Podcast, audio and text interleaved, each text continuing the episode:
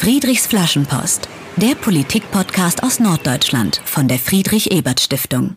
Und da sind wir wieder bei Friedrichs Flaschenpost, dem Politik-Podcast aus Norddeutschland von der Friedrich-Ebert-Stiftung. Hallo und herzlich willkommen, sagt Dietmar Moltagen aus dem Julius Leber Forum, dem norddeutschen Regionalbüro der Friedrich-Ebert-Stiftung. Und herzlich willkommen unserem heutigen Gast, Jana Werner, freie Journalistin aus Hamburg, die unter anderem regelmäßig für die Welt und die Welt am Sonntag schreibt. Schön, dass Sie bei uns sind, Frau Werner. Hallo, guten Tag. Ich freue mich auch. Vielen Dank.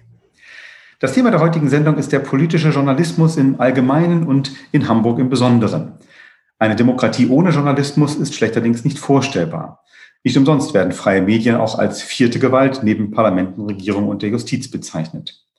Aber Medien stehen auch unter Druck. Das eine sind die Vorwürfe von ganz rechts, das andere der hohe Erwartungsdruck. Egal welches Thema in einem Diskussionsforum der Friedrich-Ebert-Stiftung auf dem Programm steht, man kann sich ziemlich sicher sein, dass irgendwann jemand aufsteht und sagt, dass an diesem Thema doch auch die Medien eine gewisse Mitverantwortung hätten und eigentlich auch ganz anders berichten sollten.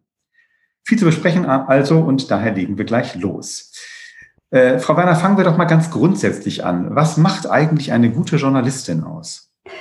Eine gute Journalistin macht in erster Linie natürlich einmal das Handwerk aus. Also eine Journalistin oder ein Journalist muss in der Regel gut recherchieren können. Das sollte er zumindest. Er muss sich Wissen aneignen und er muss natürlich alle Seiten befragen zu diesem Thema und neutral aufschreiben. Also ich wandle das mal ein bisschen ab, was Rudolf Augstein einmal gesagt hat. Berichten, was ist.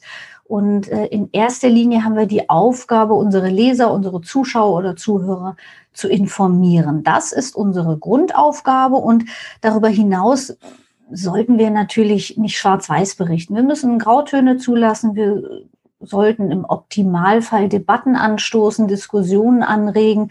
Und darüber hinaus, das, was mir sehr, sehr wichtig ist an Journalisten, sollten wir neutral und unabhängig bleiben. Wir sollten unsere Meinung, die wir im Privaten selbstverständlich auch vertreten dürfen, in unseren Texten nicht, nicht dauernd durchfließen lassen, nicht dauernd erkennbar machen. Das dürfen wir natürlich in Meinungsbeiträgen, in Kommentaren. Aber darüber hinaus sollte das aus der gängigen Berichterstattung außen vor bleiben. Und wir müssen kritisch und wachsam und auch leidenschaftlich bleiben. Das ist so, glaube ich, erstmal das Grundsätzliche. was, was ein Journalist und eine Journalistin beherrschen müsste. Kritisch, wachsam und leidenschaftlich, das, das gefällt mir schon mal sehr gut. Ähm, Sie haben ja gerade in Ihrer ersten Antwort schon so einen gewissen Widerspruch aufgemacht, über den auch viel in der Diskussion, äh, der viel in der Diskussion ist. Also einerseits der Anspruch, ne, berichten, was ist, sagen Sie, neutral dem Leser, dem Zuschauer, der Zuschauerin zu zeigen, was politisch zum Beispiel passiert. Auf der anderen Seite, Sie haben es gesagt, jeder Journalist, jede Journalistin hat natürlich selbst auch eine eigene Meinung. Also wie, wie machen Sie das persönlich? Wie halten Sie Ihre, wie schaffen Sie das, Ihre eigene Meinung aus Ihren Berichten, Ihren Interviews, was auch immer herauszuhalten?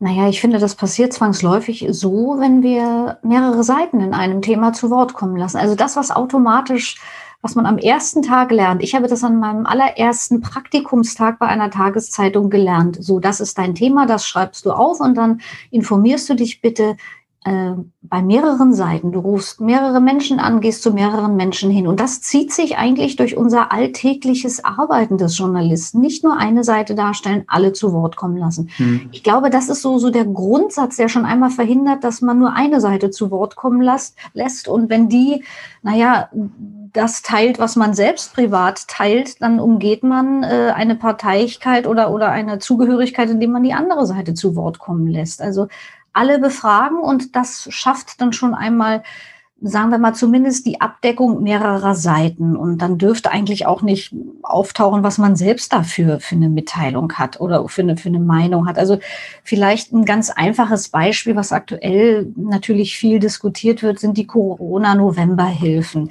die von der Bundesregierung und dann auch den Landesregierungen ähm, erlassen werden, um betroffene Unternehmen, Wirtschaftsunternehmen zu unterstützen. So, und in diesem Fall wird natürlich sehr viel von Regierungsseite veranlasst und umgesetzt. Und in so einem Fall muss ich natürlich auch die jeweilige Opposition im Bundestag, in den, in den Landesparlamenten in Hamburg, in der Bürgerschaft zu Wort kommen lassen. In diesem Fall sind die natürlich in erster Linie ähnlich gestrickt und stimmen diesen Novemberhilfen zu, aber dennoch gibt es ja da auch Kritik, wie diese Novemberhilfen umgesetzt werden und die muss man dann auch zu Wort kommen lassen und die muss man wie in meinem Fall dann auch aufschreiben. Also die eigene Meinung hat in so einem ganz normalen Text, in einer ganz normalen Berichterstattung nichts zu suchen. Mhm.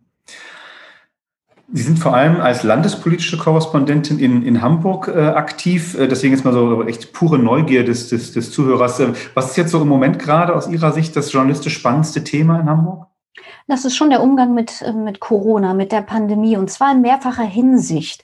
Das ist zum einen aus der ähm, na, ich sag mal, aus der Sicht, wie die Regeln kommuniziert, vor allem kommuniziert werden von den Regierungen und wie sie dann letztlich umgesetzt wird. Wie also diese Verordnungen, die im Bund äh, beschlossen werden, in den Ländern umgesetzt werden. Das ist natürlich das eine ganz Spannende, wie in dem Fall der rot-grüne Senat in Hamburg damit umgeht, wie er das auf Hamburg, auf den Stadtstaat, auf die Kommune Hamburg überträgt.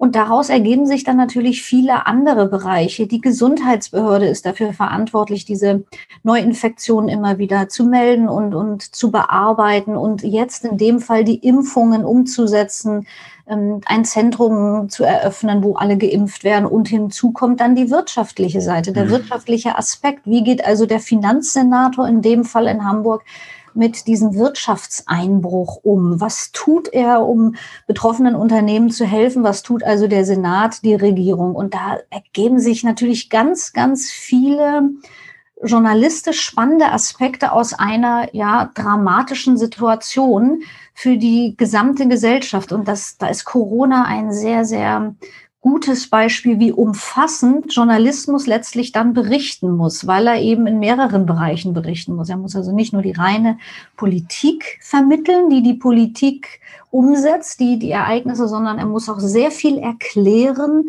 sehr viel informieren. Und ähm, an der Stelle vielleicht ganz wichtig, das ist ein guter Zeitpunkt, um zu sagen, dass nicht wir Journalisten an dieser Stelle die Experten sind. Wir sollten das auch nicht tun. Wir sollten uns auch nicht anmaßen, dass wir die Experten sind.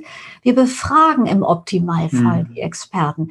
Die geben die Auskunft. Deren Meinung muss man nicht immer sein. Das zeigen ja auch Leser und Kommentare und Zuschriften, dass es unterschiedliche Meinungen zu den Aspekten gibt.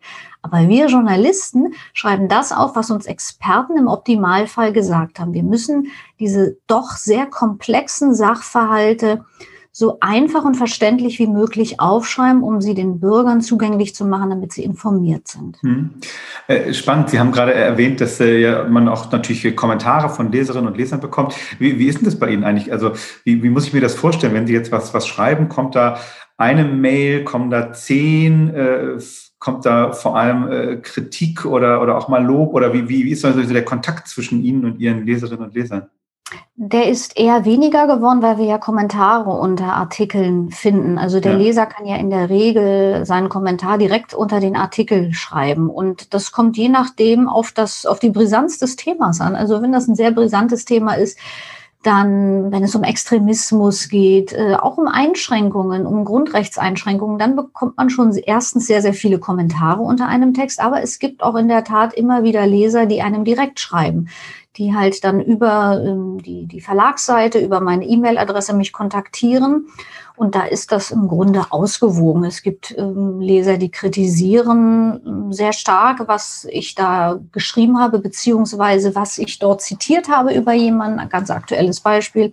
Ich habe kürzlich ein Interview mit dem früheren ersten Bürgermeister ähm, von Hamburg, Klaus von Donani, gemacht. Und er hat im Grunde ähm, dafür plädiert, dass das Land vor einem großen gesellschaftlichen wie wirtschaftlichen Umbruch steht.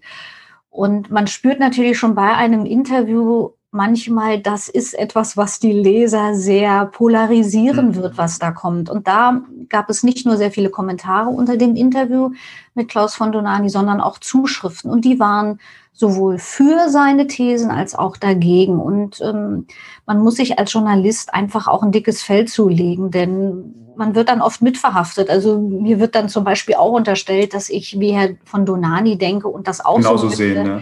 Genau, weil ich den ja schon interviewt habe. Ich habe im ja. Grunde eine gewisse Vorauswahl getroffen, dass ich ihn befragt habe. Andere beglückwünschen mich zu diesem sensationell großartigen Interview und das wäre ja das Beste, was sie seit Jahren gelesen haben. Also man muss von beidem immer ein bisschen abziehen und äh, wenn man wenn man eine gesunde Mitte findet, auch als Journalist, ist das, glaube ich, ganz sinnvoll. Ja. Jetzt haben wir kurz darüber gesprochen, wie Sie Ihre Kontakt zu den Leserinnen und Lesern ist. Äh, gucken wir mal auf die andere Seite. Wie ist eigentlich Ihr Kontakt jetzt als landespolitische Journalistin zu, zu den Politikerinnen und Politikern? Ein paar Namen haben Sie ja schon genannt, also Klaus von Sonami, Peter Tschentscher, äh, Melanie Leonard sind schon gefallen. Das sind ja die, also Tschentscher und Leonard jetzt die mächtigen Figuren von heute in Hamburg. Äh, wie, wie, wie viel Nähe, wie viel Distanz ist da eigentlich so im, zwischen dem politischen Journalismus und der Politik selber? Also eine Nähe baut sich natürlich dadurch auf, dass man viele Jahre nebeneinander ähm, das Parkett betritt, will ich mal sagen. Also es gibt natürlich viele Politiker, die heute auch in, in Senatorenverantwortung sind, die Fraktionsvorsitzende sind oder Parteisprecher sind, die ich seit vielen Jahren kenne, weil ich eben auch zwangsläufig schon seit vielen Jahren, mittlerweile 20 Jahren aus der Hamburger Politik berichte. Das heißt, man hat natürlich eine gewisse, wie soll ich sagen, man hat ein gewisses Vertrauen über die Jahre entwickelt. Beide Seiten kennen und wissen auch voneinander, äh, was sie da auf der anderen Seite haben. Das heißt aber nicht, dass man gemeinsame Sache macht. Also das ist so, so, so ein Grundsatz auch für Journalisten. Mhm. Natürlich habe ich auch unter aktuellen Politikern im Land wie im Bund Personen, wo ich sage, privat, ja, das leuchtet mir ein, was die sagen, das verstehe ich. Das hat aber nichts damit zu tun, dass ich den, entschuldigen Sie bitte, in den Hintern krieche, wenn ich über sie berichte, sondern die Distanz muss ich natürlich als Journalistin wahren und ich mache das, vielleicht werden, werden das andere als kleinen Trick bezeichnen, aber für mich ganz wichtig ist die, die Ansprache. Ich duze keinen Politiker, nicht einen einzigen Politiker. Das ist für mich sehr wichtig. Ich habe mich vor vielen Jahren dazu entschieden, das so zu machen. Das schafft in der Ansprache schon eine Distanz und darüber hinaus versuche ich natürlich, Distanz zu wahren, indem ich über Politik berichte, indem ich alle Seiten zu Wort kommen lasse, indem ich unabhängige Quellen nutze, indem ich eine Neutralität umsetze, die ich dann auch in der Recherche versuche herauszufinden. Und das schließt ja nicht aus, dass man sich über die Jahre gut kennt, aber nochmal, der Bürgermeister oder die, die Sozialsenatorin oder die Wissenschaftssenatorin wissen, glaube ich, was sie von mir bekommen, dass ich eine faire und anständige Journalistin bin, aber mehr eben nicht. Hm. Ich bin Journalistin und keine, keine, keine Freundin im schlimmsten Fall, schon mal gar nicht. und, und auch keine Pressesprecherin natürlich. Ja. Keine, genau, Journalistin weder Sprecher von Parteien noch Regierungen noch Fraktionen. Ja. Jetzt haben Sie meine nächste Frage quasi schon beantwortet. Ich fand es sehr spannend, auf Ihrer Website äh, zu lesen, dass Sie äh, den äh, berühmten äh, Journalisten Hans-Joachim Friedrichs dort zitieren. Äh, Sie schreiben jetzt ein Zitat von Friedrichs. Einen guten Journalisten erkennt man daran, dass er sich nicht gemein macht mit einer Sache, auch nicht mit einer guten, dass er überall dabei ist, aber nirgendwo dazugehört. So ein bisschen Wahlspruch von Ihnen dann auch? Ja, unbedingt. Also das ist ähm, mein, mein Berufsmotto, kann man sozusagen ähm, sagen. Das ist ein ganz, ganz wichtiger Satz, der heute fast noch wichtiger ist, als er zu Hans-Joachim Friedrichs Zeiten waren, behaupte ich jetzt einfach mal. Denn wir leben ja heute in so einer aufgewühlten Zeit, wo im Grunde sich jeder Mensch äußern kann und das auch gut so ist. Wir müssen das aushalten. Wir leben in einer Demokratie. Demokratie ist anstrengend. Das macht nicht immer Spaß. Aber ich kann aus eigener Erfahrung sagen, es ist sehr viel weniger anstrengend, in einer Demokratie zu leben als in einer Diktatur. Und ähm, dieser Satz drückt im Grunde alles aus, was ein Journalist tagtäglich wieder sich vor Augen halten muss. Wir sind unabhängig, wir müssen kritisch bleiben, wir müssen sachlich orientiert aufschreiben. Und dieser Satz sagt es. Wir, wir, wir gehören zu niemandem. Wir stehen auf keiner Seite. Wir sind neutral. Wir stehen allenfalls zwischen allen äh. Aber das klingt anstrengend ein bisschen, aber ist wahrscheinlich Nein, auch so. Nee, ich finde, finde das gar nicht anstrengend. Für mich ist es, ähm, wenn man sich bewusst ist, dass man diesen Beruf ergreifen will, muss man sich dessen bewusst sein. Das ist kein Job, in dem man, in dem man Kumpels kennenlernt oder Freundschaften schließt. Nochmal, das äh, schließt nicht aus, dass man irgendjemanden sympathisch findet. Das hat mhm. aber im Job auf der Jobseite nichts zu suchen. Und dieser Satz von Hans-Joachim Friedrichs ist ein, ein Plädoyer für, für Neutralität und Unabhängigkeit des Journalismus. Und deswegen ist der mir auch sehr, sehr wichtig. Mhm. Ganz herzlichen Dank äh, bis hierhin schon einmal an die Politikjournalistin Jana Werner, den Gast unserer heutigen Podcast-Folge. Zu Friedrichs Flaschenpost gehört auch, dass wir den Menschen, mit dem wir sprechen, ein wenig kennenlernen wollen. Und wir beginnen damit traditionell mit unserem kleinen Spiel Friedrich fragt. Ähm, also zehn Entweder-Oder-Fragen mit äh, spontanen Antworten ohne große Erklärung. Okay. Auf geht's. Äh, gleich mal eine Hamburg-Frage. Elbe oder Alster? Oh, das ist schwer. Elbe. Äh, und äh, apropos Alster, trinken Sie lieber Bier pur oder Alster in Regionen außerhalb Hamburgs auch Radler genannt? Weder noch. Entschuldigung.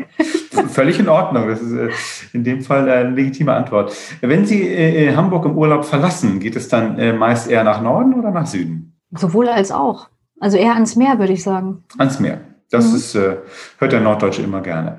Sind Sie eine Nachteule oder eine Frühaufsteherin? Frühaufsteherin mittlerweile. Das war sehr spontan. Wenn man mal wieder ins Kino gehen kann, werden Sie dann eine, eine romantische Komödie oder einen Actionfilm ansehen? Ein Actionfilm.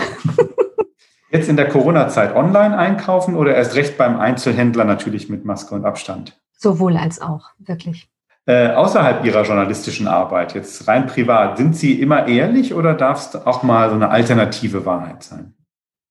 Na, grundsätzlich bin ich natürlich ehrlich. Also ich gebe mir Mühe, ehrlich zu sein. Wie oft schauen Sie auf eine Nachrichten-App auf Ihrem Handy? Pro Tag ungefähr fünfmal oder pro Tag so ungefähr 20 Mal? Mehr als 20 Mal. Das kann ich nicht lesen, äh, nicht zählen, Entschuldigung. Das ist, hat einfach mit meinem Job zu tun. Ja. Ganz einfach. Das steckt so drin. Das, das kriegt man auch im Privatleben nicht raus. Ich war mir unsicher, welche Zahlen ich so aufrufen soll, aber mehr als 20 Mal. Okay. Auf jeden Fall, weit mehr. Arbeitet man als Journalistin besser allein oder besser im Team? Grundsätzlich natürlich im Team, weil zu der Arbeit gehört ja gehören Redaktionskonferenzen, sich Rat holen, Besprechungen, wie man ein Thema anfasst. Ähm, meist aufschreiben tue ich es allerdings allein. Hm. Ja, gemeinsam texten ist furchtbar, das ja. ist schwierig. Schwierig, sage ich mal. Genau, schwierig. äh, letzte Frage äh, oder letzte Aussage. Brauchen engagierte politische Journalistinnen und Journalisten vor allem mehr Geld oder mehr Zeit? Auch hier beides. Guter Journalismus kostet Geld und kostet Zeit. Vielen Dank. Ähm, vielleicht haben wir die Stammhörerschaft von Friedrichs Flaschenpost heute ein bisschen verwirrt, weil wir nicht wie traditionell mit der Frage nach dem Fundstück aus der Schulzeit begonnen haben. Aber diese Frage spricht dafür jetzt. Was aus Ihrer Schulzeit erinnern Sie heute für uns?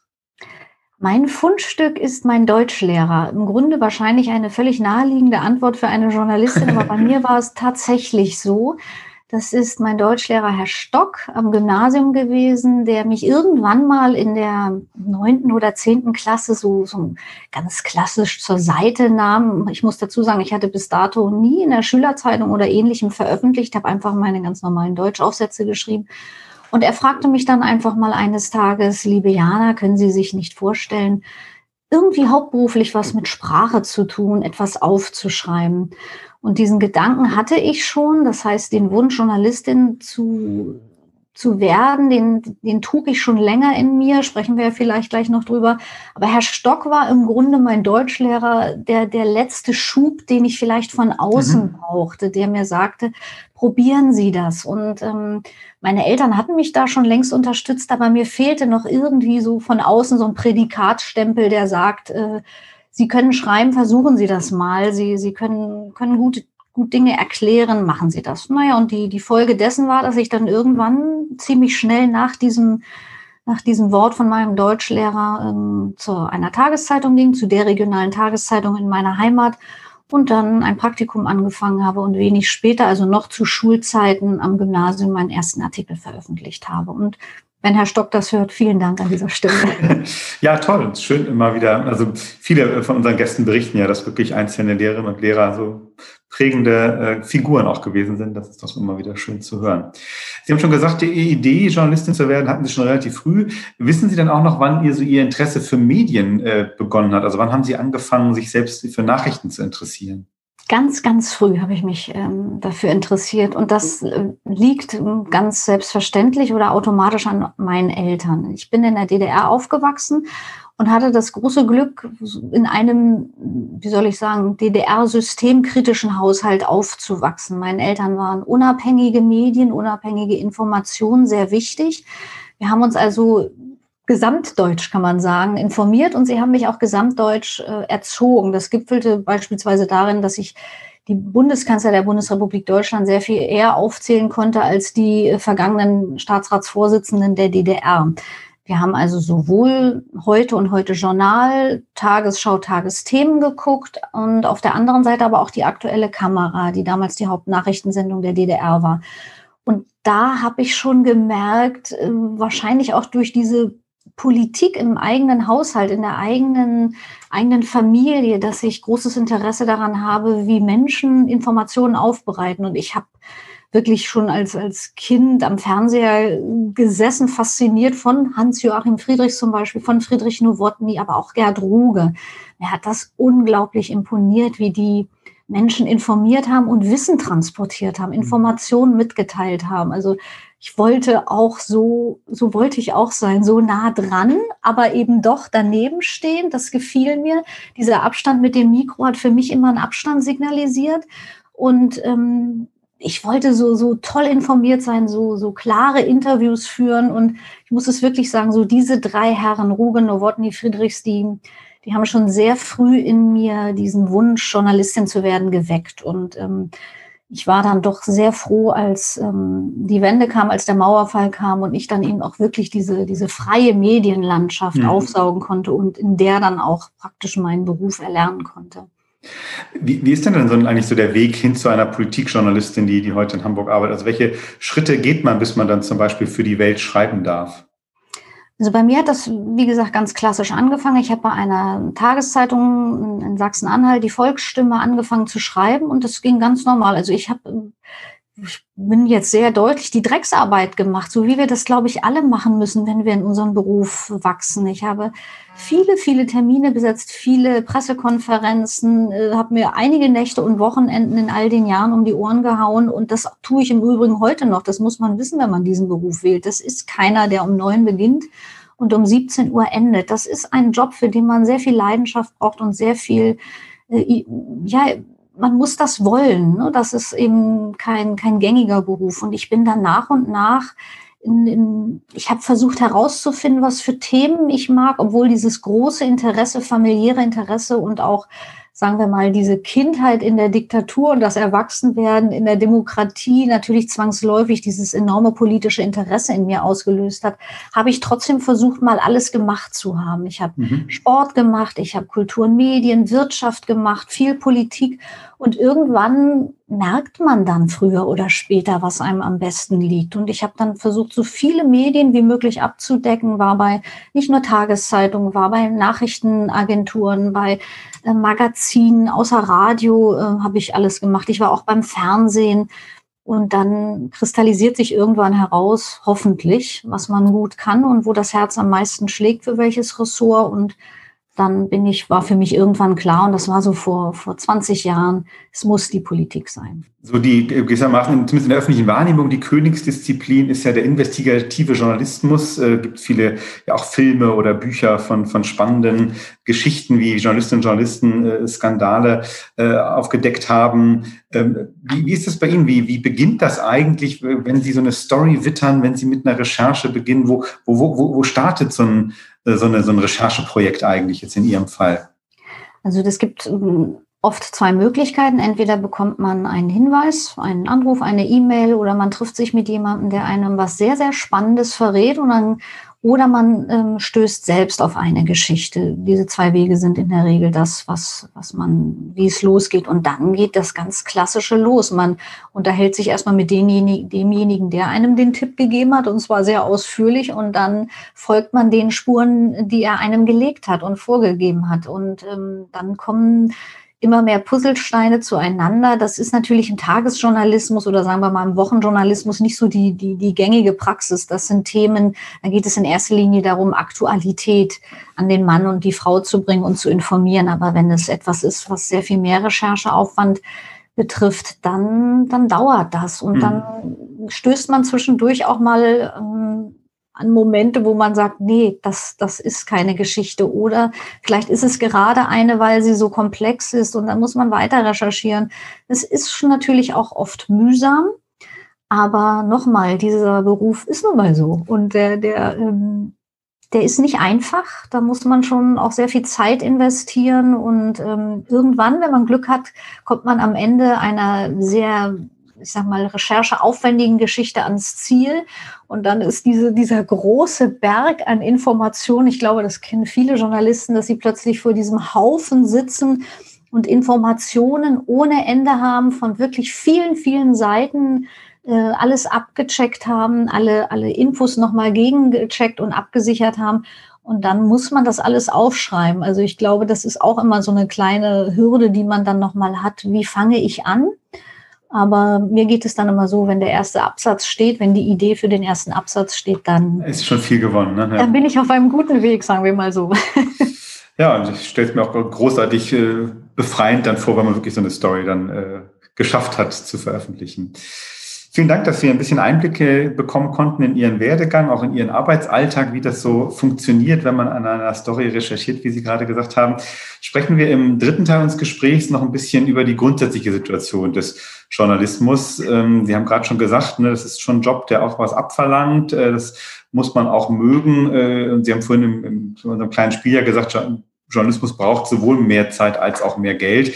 Dieses Stichwort mehr Geld spielt ja schon eine Rolle. Ne? Medienwandel, gerade Print, Sie schreiben jetzt auch viel für Zeitungen, ist, ist unter Druck geraten in den letzten äh, Jahren, äh, nicht zuletzt äh, durch den Online-Journalismus. Wie gehen Sie eigentlich persönlich mit diesem Veränderungsdruck in der Branche um? Sie haben ja schon eine ganze Menge erlebt, wenn Sie jetzt seit mehreren Jahrzehnten aktiv sind. Naja, ich glaube, wir Journalisten müssen uns einfach auch dessen bewusst sein, dass sich auch unser Beruf wandelt. Ich bin dieses typische klassische Zeitungskind. Ich bin mit der Zeitung aufgewachsen, mit dem Umblättern einer Zeitung, mit Seiten fühlen.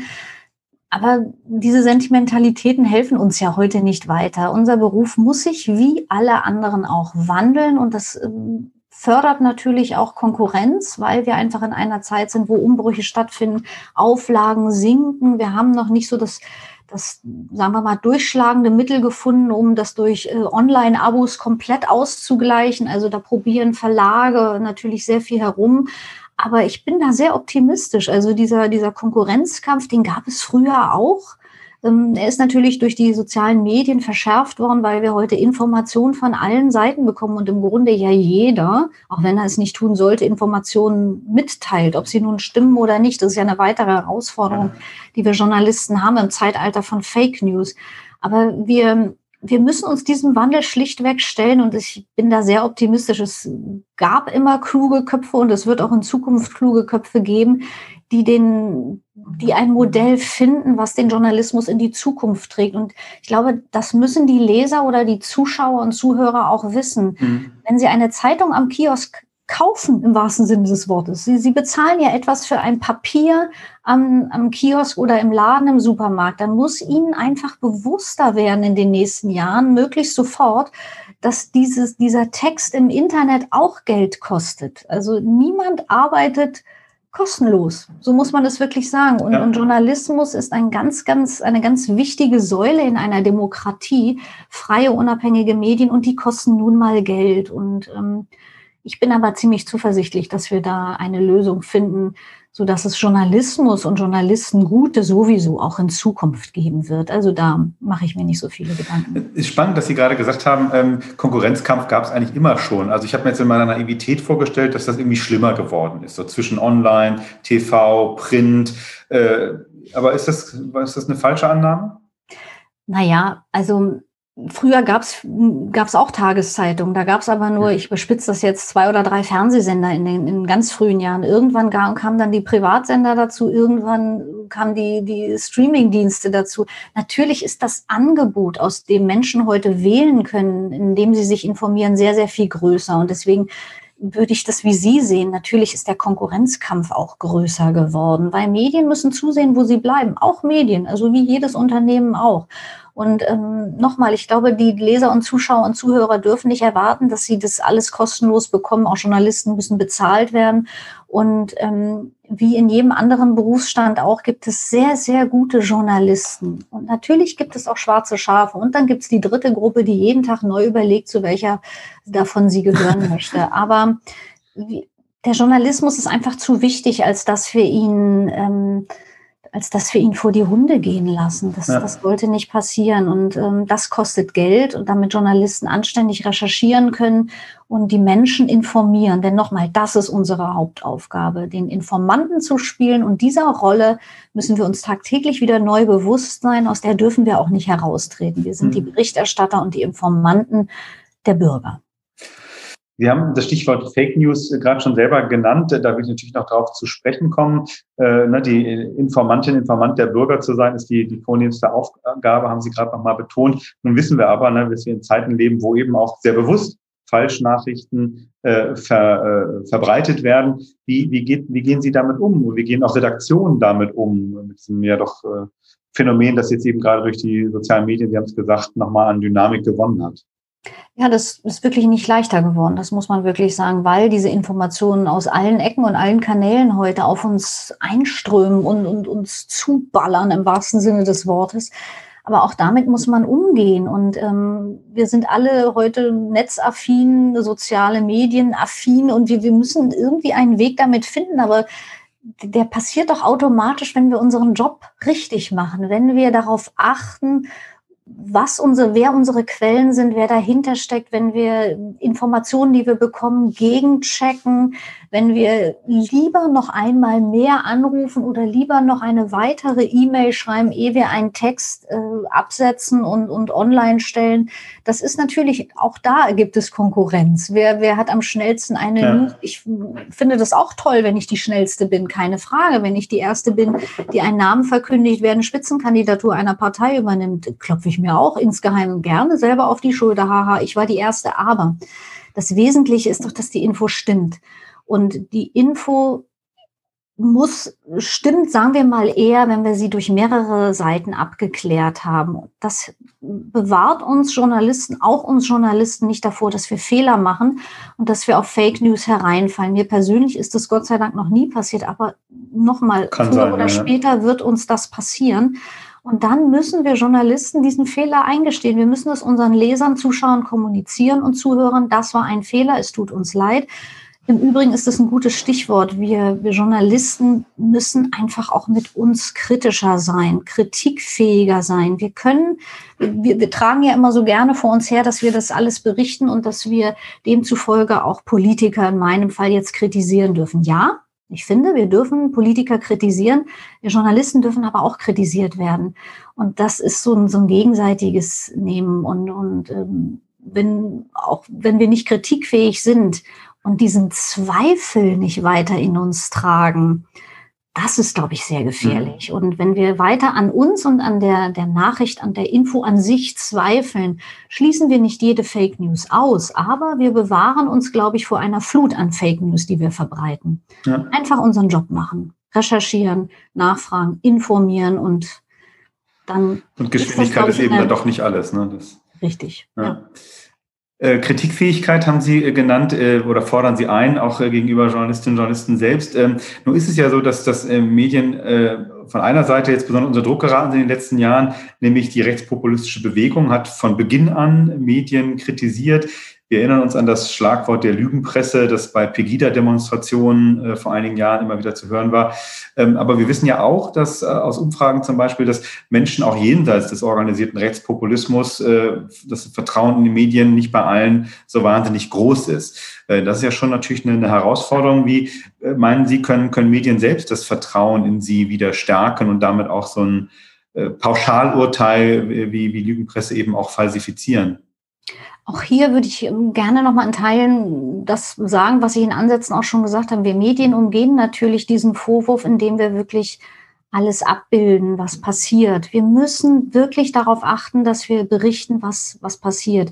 Und wir müssen alle Seiten zu Wort kommen lassen. Und natürlich gibt es immer Kritiker an unserer Arbeit. Nochmal, das ist auch ganz wichtig. Und wir werden auch immer Leserbriefe oder, oder Kommentare bekommen, die das kritisieren, was wir machen. Aber wir dürfen nicht aus dieser Rolle heraustreten, aus dieser unabhängigen Übertrager, Überträgerrolle, aus dieser Informantenrolle, aus, aus dieser Informationstätigkeit. Und wenn wir uns auf die Grundwerte unseres Berufes beschränken und eben keine allen anderen Rollen übernehmen, dann können wir nicht verhindern, dass es immer noch Menschen gibt, die uns doof finden oder die das ganz schlimm finden, was wir machen. Aber wenn wir, wenn wir mehrere Seiten zu Wort kommen lassen, dann ist das, glaube ich, schon eine wichtige mhm. Grundlage. Und ich an der Stelle vielleicht noch ein, ein Beispiel, wenn wir, ähm, wenn wir selbst Politik machen wollen, wir Journalisten, dann sollten wir Politiker werden und nicht Journalisten. Und ich glaube, das ist auch so ein bisschen das, was da an Vorwürfen uns entgegenschwappt, die ähm, ich nicht kategorisch ablehne oder äh, sagen wir mal, wo ich sage, nee, das stimmt alles nicht, was man über uns Medien kritisch äußert wir müssen einfach darauf achten, dass unsere Meinung, die Meinung des Autors nicht in, in jede gängige Berichterstattung Einfluss nimmt und dass sie nicht in, in jedem Halbsatz irgendwo zu erkennen ist. Nochmal, die gehört in einen Meinungs- und Kommentarbeitrag. Darüber hinaus ist es nicht unser, unser Job, Meinung zu verbreiten in einer gewöhnlichen und üblichen Berichterstattung. Und vielleicht ist das auch so ein bisschen der Vorwurf, weil ja manche Leser das Gefühl haben, dass die Meinung des Autors ein bisschen zu oft, sagen wir mal, in einem Beitrag durchschimmert. Das sollte nicht sein. Vielen Dank, klares Plädoyer dafür, dass äh, Journalistinnen und Journalisten eben nicht selbst zu Akteuren werden, sondern sich eben in dieser Position, äh, wie Sie es vorhin bei anhand von Hans-Jörg Friedrichs, äh, Hans-Jörg Friedrichs gesagt haben, äh, verharren. Ja, zum Ende der Sendung ist immer die letzte Frage, die nach einer Flaschenpost an die Zukunft. Wenn Sie jetzt an die Zukunft des politischen Journalismus in Hamburg, in Deutschland denken, was schreiben Sie in die Flaschenpost? Ich wünsche mir für die Zukunft des Journalismus, dass der Journalismus weiterhin sich auf seine Rolle beruft und auch dafür kämpft, für die er ursprünglich da ist. Unabhängig, neutral, distanziert und frei über das zu berichten, was ist. Und ich glaube, wenn wir das in Zukunft aufrechterhalten und das glaube ich ganz fest, dass wir das können, dann sind wir ein ganz, ganz wichtiges Element in einer Demokratie. Ganz herzlichen Dank für diese Flaschenpost und vor allem danke für das ganze Gespräch. Jana Werner, freie Politikjournalistin aus Hamburg, auch mit dem Arbeitsschwerpunkt Hamburger Landespolitik. Sie haben sicherlich schon sehr viele Interviews selber geführt. Heute waren Sie auf der anderen Seite und mussten meine Fragen beantworten. Ganz vielen Dank dafür. Und natürlich auch ganz sehr vielen gerne. Dank ganz vielen Dank auch ganz grundsätzlich, dass Sie gemeinsam mit vielen Kolleginnen und Kollegen in den Politikredaktionen uns Bürgern immer wieder mit politischen Informationen versorgen. Das äh, brauchen wir. Ich danke auch Ihnen und es war in der Tat eine sehr ungewöhnliche Rolle für mich, jetzt mal Fragen zu beantworten. Und ich habe wieder einmal gemerkt, dass ich sehr gerne Journalistin bin und nicht die, die die Fragen beantwortet. das ist doch gut, dann, das ist doch eine gute, eine gute Erkenntnis. Ja, damit endet auch diese 30. Folge von Friedrichs Flaschenpost, dem Politikpodcast aus Norddeutschland. Im Mikrofon verabschiedet sich Dietmar Molltagen vom Julius Leber Forum der Friedrich-Ebert-Stiftung. Macht es gut und informiert euch in der vielfältigen Medienlandschaft über Politik. Ohne Information keine politische Debatte und ohne freie Medien keine freie Gesellschaft. Friedrichs Flaschenpost, der Politik-Podcast aus Norddeutschland von der Friedrich-Ebert-Stiftung.